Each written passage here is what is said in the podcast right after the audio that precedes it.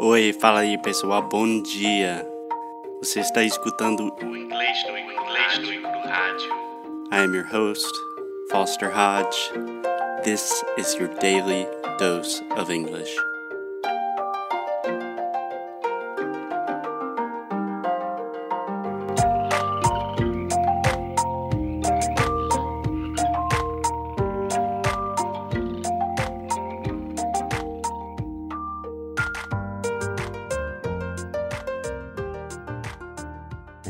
Alexia, how are you doing?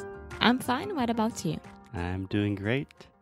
So, first of all, let me ask you, how was your first 4th of July in the US? It was awesome. It was a boat day with A boat day? dogs. Yes. Yeah, we were on a boat, a lot of dogs. We are on a boat. I'm on a boat. Everybody's looking at me. Are you referencing that old. SNL skit? Uh-huh. Yeah, that's funny. Yeah. So, yesterday, Yeah, yesterday, that's funny. Super exciting. no, I'm just exhausted today from our long day yesterday. So, on the day before 4th of July, also known as July 3rd, we talked about Trump and some of the weird things he says, some of the, I don't know, his key phrases, and just some of the linguistic issues around his name and his popular phrases, right? Yes. Okay, so today we're going to have even more fun with Trump and just talk about a handful of words that he cannot pronounce at all. When you say a handful of words, A group. yes, muitas palavras. Um grupo de palavras. Yeah, doesn't have to be muitas. A handful is literally something you can fit in your hand. Okay. So you can be uh like a handful of jelly beans or a handful of words, right? Right. Okay, so what we're going to do is just listen to some funny audios of Trump trying to say normal things, and then we'll talk about them. Okay? Okay. Sound good? Yes, let's go. Let's go.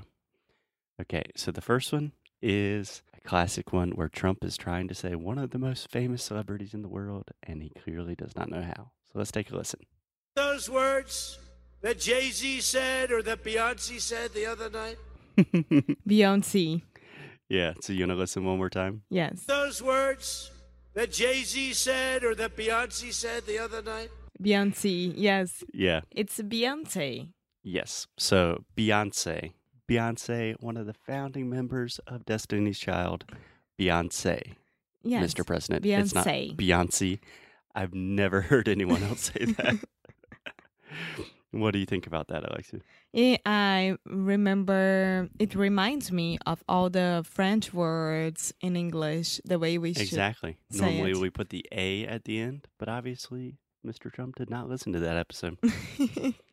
so another area where Trump has a lot of problems is with countries, which obviously should be important for any president. You're dealing with a lot of international relations, but for some reason he either can't pronounce or pronounces in very weird ways a lot of countries. So the first one I wanted to look at is the pronunciation of Tanzania. So do you know how to say Tanzania in Portuguese? Tanzania. So Tanzania, country in Africa. Not everyone knows it, but most people know how to pronounce it. So é o let's Tasmania. yeah, let's listen to how Trump says it. Look at what happened in the 1990s. Our embassies in Kenya and Tanzania Tanzania. Just almost like Portuguese. Tanzania. Tanzania. Not even close though. Let's How do you say this in English? Tanzania? Tanzania. It's not even close at all. Remember, we're not talking about Tasmania, Uh huh. which is totally different. It's an island off of Australia. We're talking about Tanzania, the See? African country. Let's listen one more time. Look at what happened in the 1990s. Our embassies in Kenya and Tanzania Tanzania.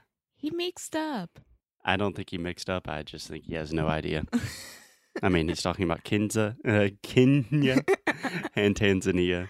They're both African countries. Ah, Not really close. Wow. Okay, so Alexia, you do know that there's this big thing with Russia and Trump. There's a big investigation going on. There is a big thing with Russia and everyone else. Yeah, Russia's getting in everyone's business nowadays. so let's listen to this is the day after that Trump fired his FBI director and fired him via tweet, I believe. And then the next day, everyone was thinking, okay, why did he fire him? Is it because of Russia? It can't be because of Russia. That would be illegal. So he went on NBC the next day and said this. There's no good time to do it. And in fact, when I decided to just do it, I said to myself, I said, you know, this Russia thing with Trump and Russia is a made up story. It's an excuse. Russia. This Russia thing with Trump and Russia is a made up story. Russia. So with Russia, Russia. so the correct pronunciation is schwa, schwa, Russia. Russia. Okay, you're saying Russia. You're almost saying it like Trump. so it's just uh uh just like America. Russia. America, Russia. Russia. Okay, you're saying Russia. I'm a, I'm trying. okay, so it's just uh. Okay. Say the sound uh. Uh. Okay, Russia. Russia. Russia. Uh, much better, much better. Nice, very good. Okay, and another country that we have complicated relationships with, and Trump says all the time, is China. So the pronunciation of China is just chai, just like vai with a ch sound in the beginning, and then the schwa, China. And technically, this is not a mispronunciation, but he just says it really weird, and I think you'll hear why it's weird. Let's say China. China. China. China. China. China. China. China. China. China. China.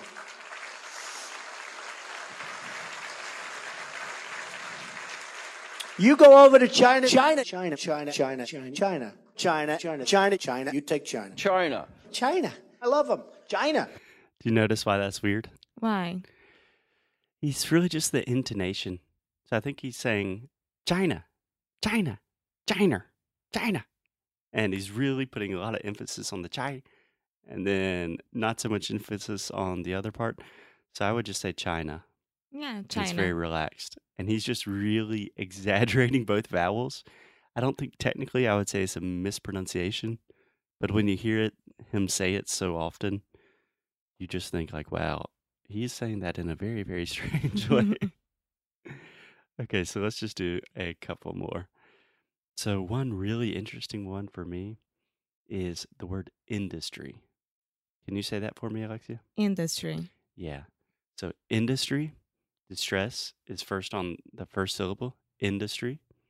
And the second syllable is the schwa, in duh, duh, uh. But for some reason, Trump puts the stress on the schwa, which never happens in English. So let's take a listen. If you look at the retail industry, the insurance industry, the oil industry, coal industry, the banking industry, other industries, the energy industries, the regulation industry, the pharmaceutical industry, the drug industry, the lumber industry, every industry, every industry, industry, industry, industry, industry, the automobile industry, or as we call it, the car industry. So he's saying industry. So technically, if you're changing the stress, like in the word industrial, we would put the stress on the up. But with the word industry, we say industry. And he's saying industry. and it's just weird for a businessman, a 72 year old businessman, also the president of the United States, is just completely putting the stress in the wrong place on the word industry, which has to be one of the most important words. one more, Alexia. And I think this might be my favorite. So, a lot of times we talk about the way that Brazilians pronounce things in English, like Facebook, YouTube, and they just put their own accent on it sometimes, which I think is a good thing to do. And Donald Trump tries to do the same thing sometimes. So, let's just finish with this one. We are also praying for the people of Puerto Rico. We love Puerto Rico. Puerto Rico. And we also love Puerto Rico. So, in English, generally we say Puerto Rico. Mhm. Can you try to say that? Puerto Rico. Yeah. So we just put all of those R's, those American Right, R's right, together. yeah. and then in Spanish, you would say Puerto Rico. And then Trump, for some reason, thinks you say Puerto Rico. Puerto Rico. but this reminds me of trying to say, what was it your dad the last uh, Costa Rica? Yes. yeah. It's very similar. Yes. very similar. But the point of today's episode was just to have a fun episode and for all of our students that are discouraged or not feeling happy with their pronunciation, I can guarantee you your pronunciation is probably better than the President of the United States. so, so keep on learning. Thanks, guys. Um, Puerto Rico. Let's go listen to Beyonce. See you tomorrow. Bye.